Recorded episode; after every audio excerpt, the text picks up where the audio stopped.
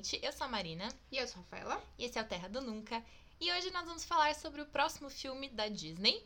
O próximo filme Disney Disney, né? Porque recentemente a gente fez um, um podcast falando de Soul, que foi o último filme Disney Pixar. E agora nós temos quase a chegada de um filme da Walt, do Walt Disney Animation Studios. Então, um filme Disney Disney, puramente Disney. Que é Raya e o Último Dragão que eu tenho muito problema em falar o nome dessa menina, porque eu acho que ele devia ser falado Raya, porque falar é. Raya é muito Raya. estranho. Raya é bem BR, né? é muito feio. Só que soa muito pedante falar Raya, Raya e é o tipo último dragão. falar o nome do filme em inglês aí parece coerente, porque daí é. tu tá falando Raya and the Last Dragon, tá tudo bem. Mas, Mas tu vai. também é meio chato falar sempre em inglês. tu vai falar em português, fica muito estranho falar Raya e o último dragão. Verdade. Bom, Fecha parênteses, né? Então, esse filme, ele vai ser o número 59. É 59. 59. Clássico Disney, né? O Uau. 59 longa de animação da Disney. Ele vai sair no dia 5 de março, simultaneamente nos cinemas, nos países e lugares onde os cinemas já estão abertos, e também no Disney Plus, que é a plataforma de streaming da Disney. No Disney Plus, ele vai sair via Premier Access, ou seja, ele vai ser naquele esquema que exige que os assinantes paguem uma quantia a mais para assistir. Então tu já paga a mensalidade do Disney Plus, só que tu tem que pagar uma quantiazinha a mais para assistir esse filme, porque é como se fosse um ingresso, assim, sabe? Cara, eu acho uma palhaçada. Eu acho uma palhaçada. A Netflix nunca teve isso. É, eu Eles acho. lançam filme aí que concorre a Oscar e o caralho já faz anos. E aí, tipo, nunca teve isso. É, mas é que eu acho que a Disney ainda não se conformou. Tipo, a Netflix sempre foi a Netflix que ia lançar filmes no streaming. A Disney, esses filmes todos estavam sendo programados para ser lançados nos cinemas. É. E assim, ó, eu, eu juro que eu não entendo nada, assim. Tipo, eu não entendo o negócio plataforma de streaming. Eu não sei o quanto a Disney lucra, por exemplo, é. produzindo conteúdos para a Disney Plus. Mas eu imagino, fazendo assim, meio que um wild guess, assim, um chute, que eles ganhem muito mais dinheiro com o cinema. Claro, tipo, se esse filme fosse cinema. estrear no cinema, ah. eles ganhariam muito mais dinheiro. Então eu acho que eles ainda estão nessa de tipo, poxa, a gente ia ganhar milhões e milhões de dólares com esse filme estreando no cinema, então é. vamos ganhar pelo menos alguns dólares. Milhares. com eles Disney Plus. É. E também talvez porque esse projeto já foi inspirado numa ideia de assim, eles planejaram o gasto dele. É, isso que eu digo. Talvez se ele fosse um filme. Eles já lançaram vários originais no Disney Plus que não tiveram, não foram né? cobrado ingresso, é. né? Mas eram assim, produções que desde o início eles já sabiam que ia ser uma produção exclusiva pro streaming. É. Então. É. Enfim, né? Mas não sei, gente. Isso tudo é chute, como eu falei, eu não entendo como funciona o negócio plataforma de streaming. A gente falou com o Walt. E a gente também não tem certeza de como isso vai ser feito aqui no Brasil, né? Porque isso já foi feito com Mulan, o live é. action de Mulan. Só que quando o live action de Mulan foi lançado no Disney Plus, ainda não tinha Disney Plus no Brasil. Então a gente não tem essa comparação de tipo, ah, quando estreou o Disney Plus foi de tal jeito.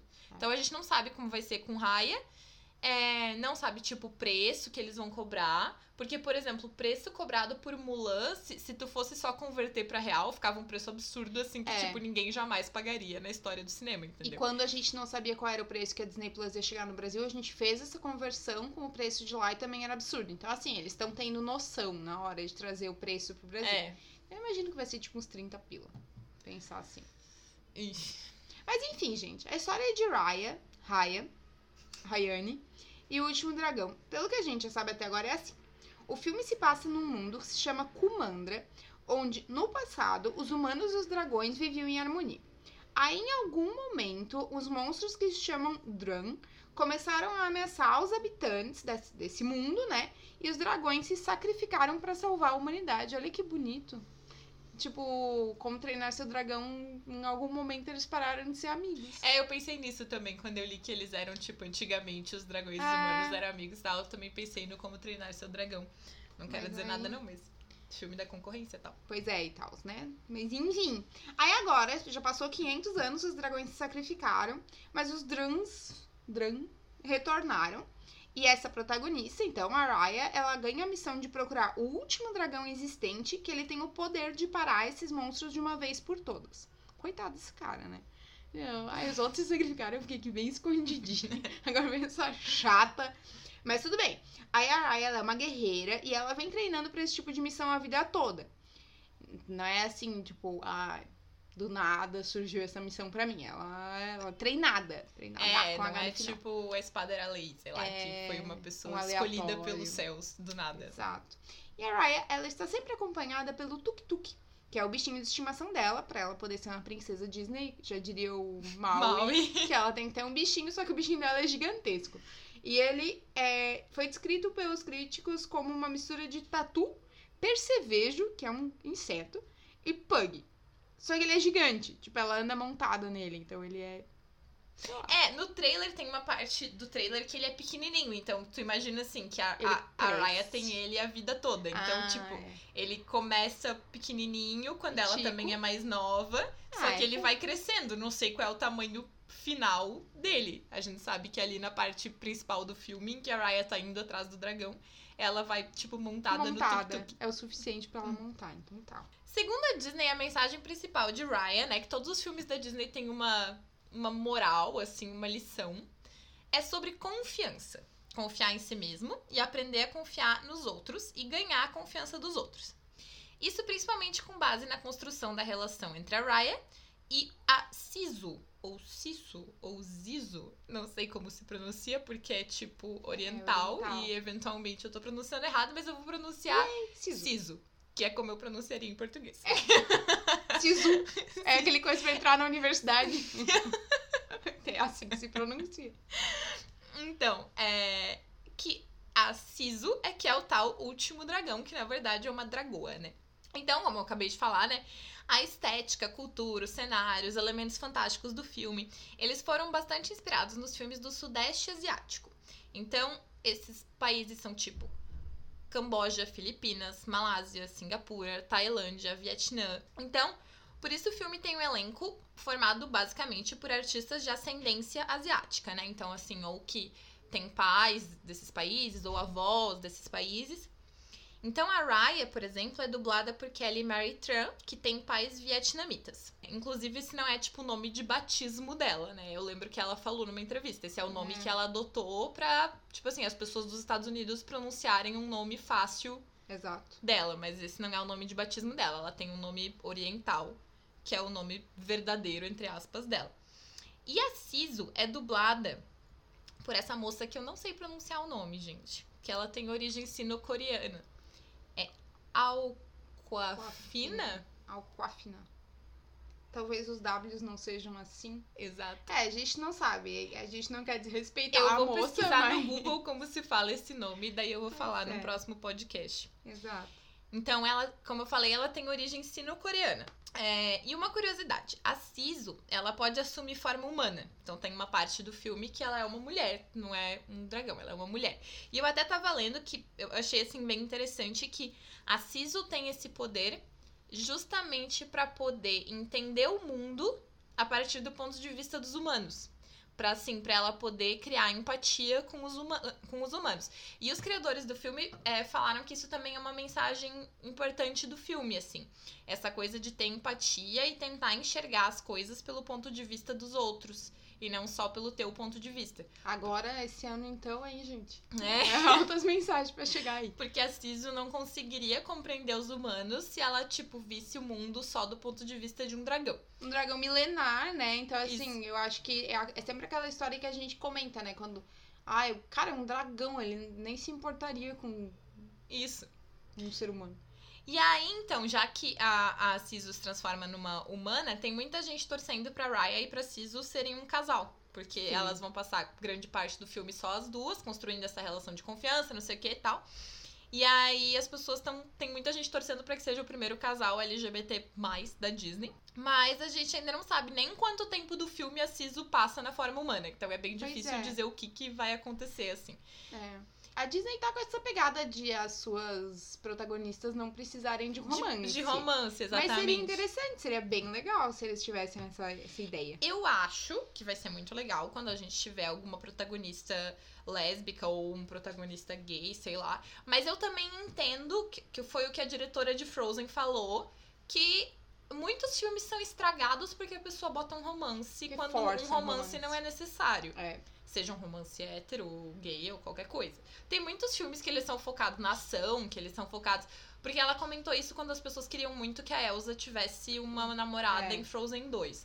E ela falou, cara, Frozen 2 é sobre entender o passado da Elsa. Tipo, não quero. Tipo assim, eu- A Elsa nem se conhece ainda, deixa ela se conhecer antes de namorar. Isso, ela falou, não, o filme é sobre a Elsa, não é sobre a relação da Elsa com sei lá Com quem, alguém. sabe? É. Então, tipo, colocar um romance agora seria muito tirar o foco da história e tal. E eu entendo muito isso. Eu acho que muitas vezes tem vários filmes que tu diz assim: ah, esse filme é super legal, mas aquele romance foi, tipo, muito desnecessário, Sim. sabe? Muitos, muitos filmes. Ah, e a última coisa que eu queria comentar sobre a Sisu foi outra coisa que eu achei interessante, que ela é um dragão de água, que é uma coisa que tira muito a ideia que a gente no ocidente costuma ter dos dragões, que eles É. são sempre tipo Fogo. É, bichos que cospem fogo e É. destroem coisas. Mas na, na cultura oriental, os dragões têm muito essa coisa de serem animais sábios, né? Tipo, eles são. Eles falam, eles são sábios, eles dão conselhos pros humanos e tudo mais. E eles são muito associados ao elemento água, que eles são, tipo, fluidos, assim, e, tipo, É muito legal. sinuosos.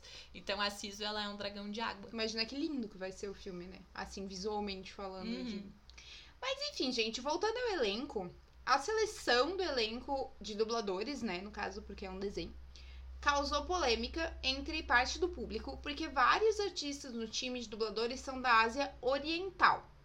Partir, é, apesar de que a dubladora da protagonista tem essa ascendência do sudeste asiático, como a gente já falou. Então, a Ásia Oriental compreende países como China, Coreia do Sul e Taiwan. E é aquilo que a gente estava comentando, assim, eu, eu e a Marina outro dia, que a gente aqui do Ocidente, a gente não quer admitir, mas a gente é bem burro em relação à geografia e à cultura oriental. A gente estereotipa ali com os países que chegam aqui a gente, as informações, e a gente, tipo, ah, é isso aí. É, di- digamos que é os países que a gente costuma ter mais acesso à cultura, né? Tipo assim, Japão, Coreia Exatamente. do Sul.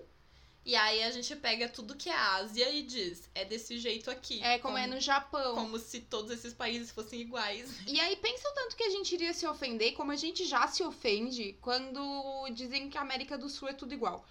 Dizem que a gente fala espanhol, dizem que as nossas É. culturas são parecidas, sendo que a gente sabe que, cara, é atravessar uma fronteira ali pra Argentina, ali pra qualquer outro lugar, que é uma cultura totalmente diferente. Apesar de, lógico, tem algumas semelhanças. É Aliás, se muito tu for diferente. tipo do Rio Grande do Sul pra Minas. Gerais e pra Bahia, tu já vai ter, tipo, Exato. mega diferenças de um lugar pro outro. Então imagina lá um continente inteiro e a gente tá assim, ah, é assim, é tudo igual ao Japão.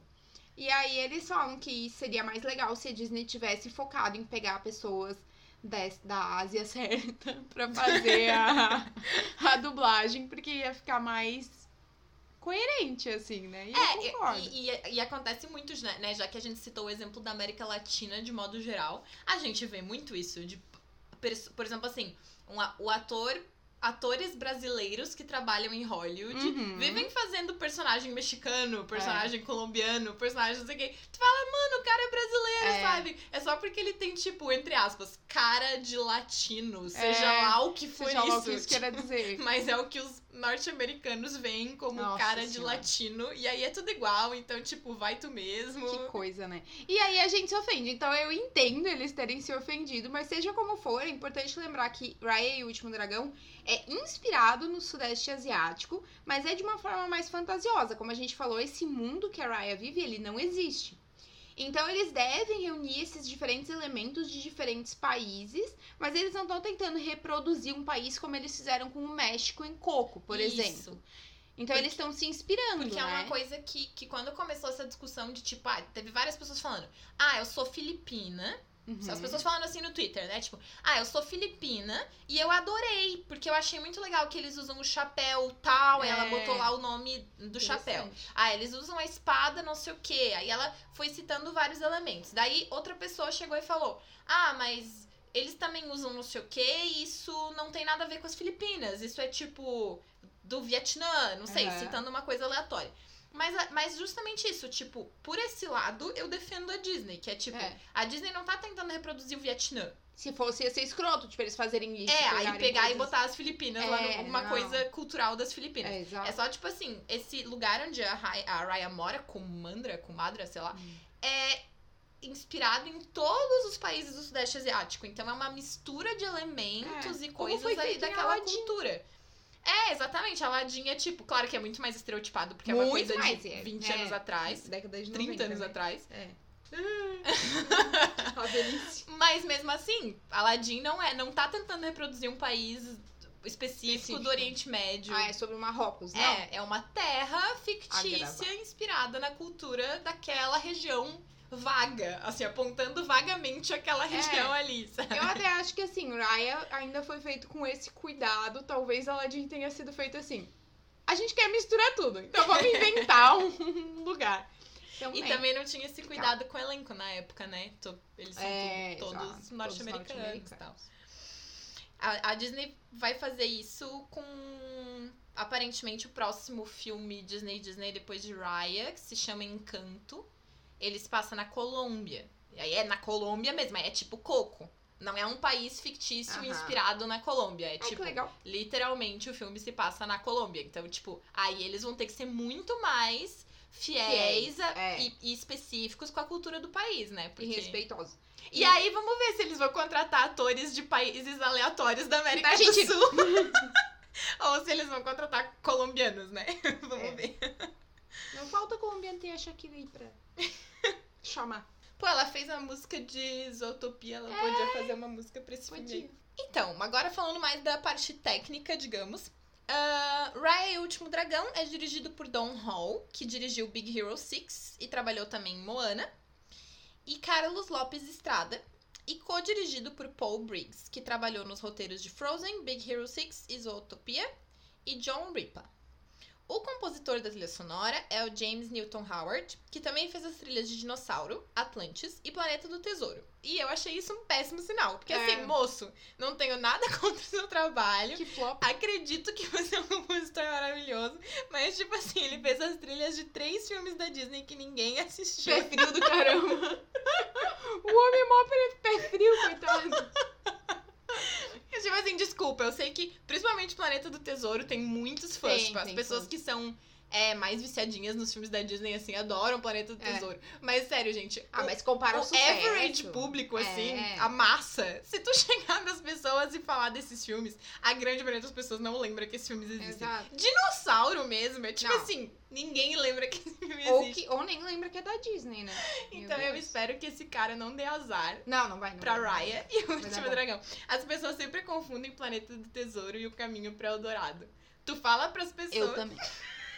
tu fala, sabe aquele filme Planeta do Tesouro? E as pessoas te mandam uma gif de O Caminho para Eldorado e tu fala assim, É não, não é esse. O Caminho pra Dourado é o que tem os dois que todo mundo ama. Isso. É, daí as pessoas já relacionam. E é da gifs. É da DreamWorks. Mas quem é mais viciado em Disney percebe pelo traço.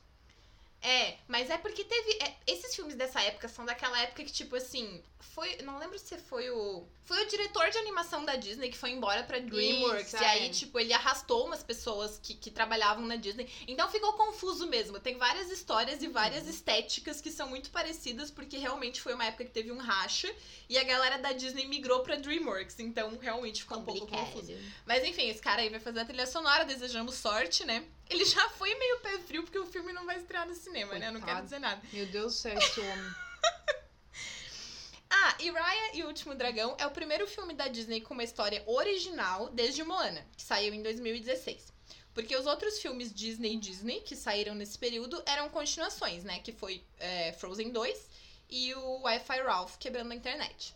Então esse é, o Ah, primeiro filme que, tipo assim, inventamos uma história nova com personagens novos e tal. Não, é bom exemplo. E os outros eram Pixar, né? Como a gente comentou. Sim. Teve Coco, teve Os Incríveis 2, teve Soul, e todos esses eram da Pixar. Uh, Raya foi anunciado ainda em 2018 com o título provisório de Dragon Empire e foi confirmado na D23 Expo de 2019, que é aquela feira anual que a Disney faz para anunciar todas as novidades que eles vão fazer ao longo do próximo ano.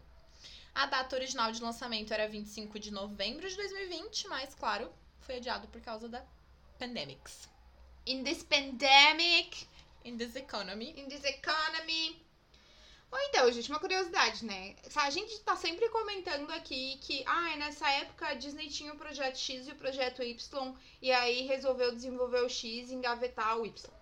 E a gente fica curioso como teria sido esse filme do projeto que foi engavetado, né? A gente já citou várias vezes aqui e fica, ah, parece que essa história teria sido legal. E foi o caso da Ryan. Em 2017, a Disney escolheu Raya e o Último Dragão, que ainda não tinha esse nome, no lugar de um filme que se chamaria Gigantic, talvez também teria mudado o nome, vai saber, que seria uma recriação daquele conto do João e o Pé de Feijão. E o João e o Pé de Feijão já foi contado, né? Meu Deus do céu, tem, Tem, até o 98 versões. Tem até uma Tem, versão com o Mickey. Exato. Tem é, no Shrek, né? Eu acho que foi por isso que eles engavetaram, porque Shrek é da Dreamworks. aí não pode usar. Mas aí nessa versão, é, o João e o Pé de Feijão se passaria na Espanha, o tal do Gigantic se passaria na Espanha, no século XV, e o protagonista seria um menino que faria amizade com uma giganta. Então a gente vê algumas similaridades, assim, né? De tipo, tu espera que um dragão vai ser do sexo masculino. aí, É, né, eles meio que deram uma nessa vibe de dar uma quebrada na, na história original, É, ou no, no, no estereótipo da história original, né? Mas vai saber, quem sabe um dia a Disney esteja entediada e aí tire Gigantic da gaveta. Outra coisa interessante é que o Raya foi feito basicamente em home office, como todos nós estamos desde março do ano passado. Todos nós não, né? Mas muita gente segue em home office. É que aqui em casa sim, daí a gente tem essa impressão de que é geral. É. Claro que boa parte da pré-produção do filme já estava feita quando a pandemia de coronavírus estourou, mas a produção em si, né, tipo assim, pegar, botar no computador, desenhar, animar as coisas, gravar as falas dos dubladores, é, tinha começado menos de um mês quando começou a pandemia. E aí, pra não parar tudo, os animadores pegaram os computadores e foram pra casa e trabalharam separadamente. E os diretores falam que um dos maiores desafios foi a parte da dublagem. Claro, gente, quando tu vai gravar um áudio pra um filme, tipo assim, que te- tecnicamente vai entrar no cinema, Não, tem que ser a tipo, melhor pensa a qualidade possível. de, de som que tu precisa ter. E além da qualidade, a questão é a uniformidade, né? Tu tem que padronizar. Um, um áudio de um dublador não pode estar diferente do áudio do outro dublador. Sim. Imagina o grave e o agudo de estarem, tipo, um falando bo, bo, bo e o outro vai mi, mi, mi, ia ficar ridículo. É.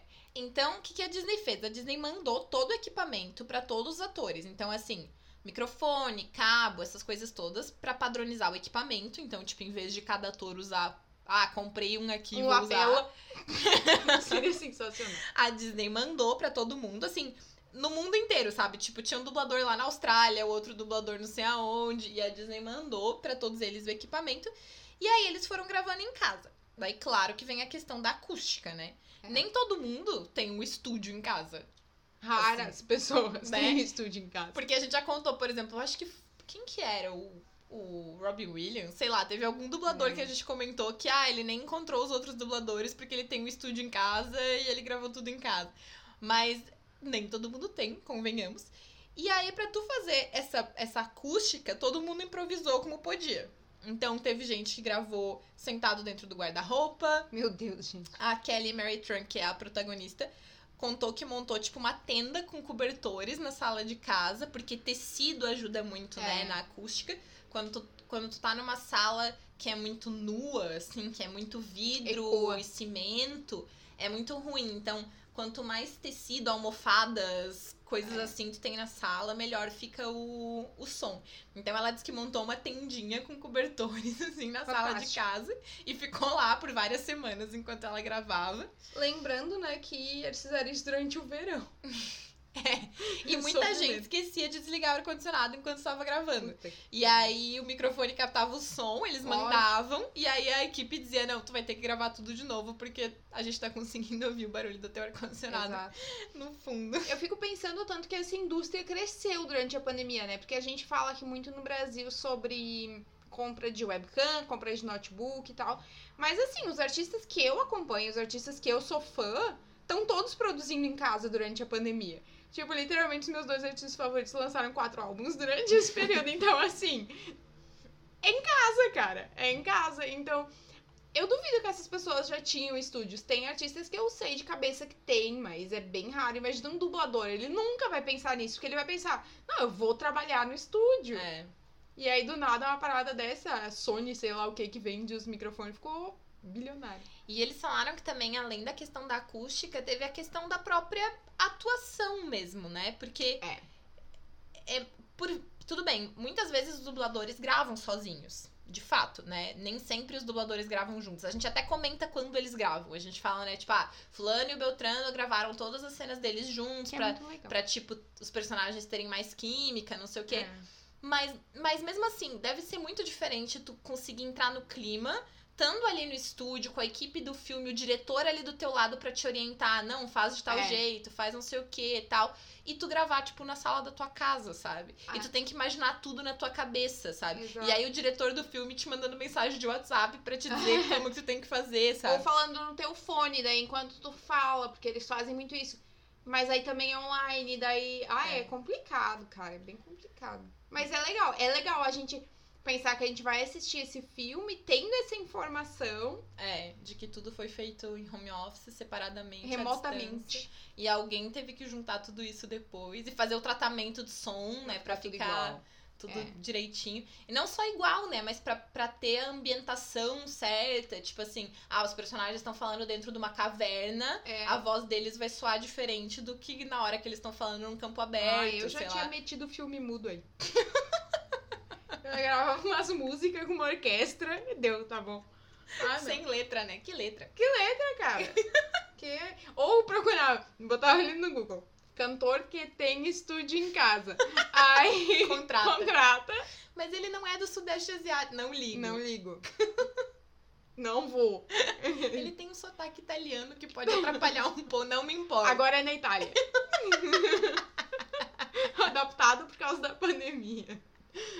Não, gente, eu não sou tão preguiçosa assim. Tá bom. Raya and the Last Macarrão. É. Eu queria saber falar dragão em, em italiano pra fazer essa piada, mas eu não sei. Então tá, gente, a gente tá aí no aguardo pra ver Raya, sei lá, né? Tipo, será que a gente vai querer pagar? Não sei quanto vai ser. Ah, eu vou esperar. Vou esperar porque a Mulan depois eles colocaram, né? É, depois eles liberaram de graça pra todo mundo. Então tende a acontecer a mesma coisa com Raya. Vai Exato. ser tipo, Premiere tem que pagar. Daí se tu esperar um tempo, quem sabe não precisa mais. É, se tu tiver com pressa, aí tu paga. Mas eu gostei muito dos trailers do filme. Eu acho que, tipo, tá muito bonito realmente. É, tipo, visualmente, assim. E eu fiquei bem curiosa com a Sisu, com a dragão. Uhum. Eu E eu tô- achei a Raya muito bonita. Eu, quando a gente começou a falar lá na, na D23, que a gente começou a falar sobre Raya, eu achava que ela ia ser criança, como a maioria dos personagens, assim. Hum, Mas, sei lá, não tipo a Lilo, mas sim. um pouquinho mais velha, assim, tipo o Miguel. Mas ela é bem mais velha. né? Ela, É, é, é, ela já é jovem adulta. é. Bonitona ela. E, e agora a gente falou de Raya, eu lembrei, é, só, só a título de curiosidade, recentemente a Disney ganhou um prêmio técnico. Eu não vou lembrar agora o nome do prêmio, não vou lembrar quem dá o prêmio, mas é uma coisa assim super técnica mesmo, é uma coisa de computação, assim, sabe? Que foi por causa de um software que a Disney desenvolveu pra animar os cabelos dos personagens nos filmes. Porque eles não estavam satisfeitos com o quão realista os cabelos pareciam nos filmes. E aí eles desenvolveram um software pra animar os cabelos. E aí eu lembrei disso porque no videozinho que eles postaram no Twitter quando eles falaram, contaram essa novidade, tinha algumas cenas de Ryan que aparecia bem o cabelo dela, assim e tal. E eu achei sensacional, porque é uma coisa que eu sempre reparo nos filmes da Nossa, Disney. sim, a Elsa mesmo. Ah, é, a Moana, gente. Aquele É. cabelo da Moana eu acho surreal É de, incrível. de realista. Incrível. Parece que é filmado. O resto parece que é animado. E aí o mar e o cabelo da Moana É. parece que eles filmaram e botaram ali, sabe? Real. Do Maui também. Sim, sim. De todos os, Os personagens que aparecem no filme. Moana. É. É isso, gente. Então, Vamos ver a a Ryan Mars com cabelos vamos belíssimos. ver. Exato, vai ser lindo. Eu, assim, eu realmente acredito que o filme vai ser visualmente lindíssimo. A não ser a história, porque sou eu meio que decepcionei. A gente nem fez um, um podcast falando sobre Ai, Soul. a, gente, a gente A fez, gente- né? É, não, mas tipo de reação a Soul. É, a gente não achou tão legal assim. Poderia tentar melhorar. É, não, é, Não que é- a gente não gostou, mas é que as expectativas com os filmes da É. Pixar sempre são muito altas. Tipo, compara com Coco. É isso, acabou. Acabou. Acabou. já ficou no chinelo. E assim, é, é legal, é bonitinho e tal, mas eu achei ele barrigudo diria que ele é um filme barrigudo, porque tem várias cenas que tu pensa que não precisavam existir. Então formou barrigas. Não é lindo como. Eu, eu não chorei. Eu não chorei, exato. Isso é um grande divisor de águas pra mim nos filmes da Disney e da É. Pixar. Se eu choro ou se eu não choro. E tem outra coisa também. Eu não me senti tão entretida ao longo do filme. É. Porque assim, ó, os filmes da Disney e da Pixar, eles são filmes que quando tu chega lá no final, eles te contam aquela lição, né? É. E tu chora porque é emocionante. Mas ao longo da história, tu dá risada, por exemplo. É. Tem várias piadas engraçadas, tem várias cenas que tu morre de rir. Eu não lembro de uma cena de Soul que eu tenha rido. Cara, Que eu, tenha genuinamente, assim, tipo, dado risada. dado risada. Eu gostei muito da. Logo que eles trocam, né? Spoiler. Whatever. Eu gostei muito logo que eles trocam de corpo, mas depois eu cansei. Eu fiquei tipo, tá. Vocês estão É, usando. a própria. Ó, a própria troca deles, a hora que eles voltam, que eles saem lá do Great Beyond Isso. e vão pro gato e pro corpo do Joe, ali pra mim foi meio que uma quebra. Eu, eu não tava esperando aquilo e eu não gostei.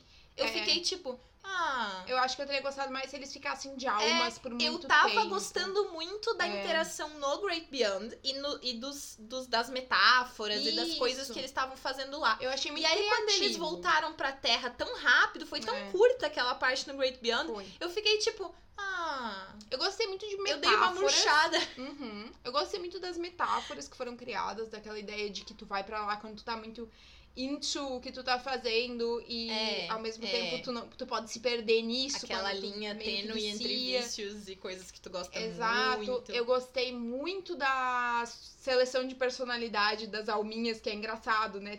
É bem sutil se tu prestar atenção só no fundo, assim. Tem várias piadinhas e tal. Eu gostei da estética do outro mundo. Eu gostei daqueles orientadores que são tudo geométricos lá. Mas a história em si não, não me convenceu. Eu não veria de novo. É, é isso que eu digo. Eu não achei o filme ruim. Só que pra mim, um filme da Pixar nunca é bom.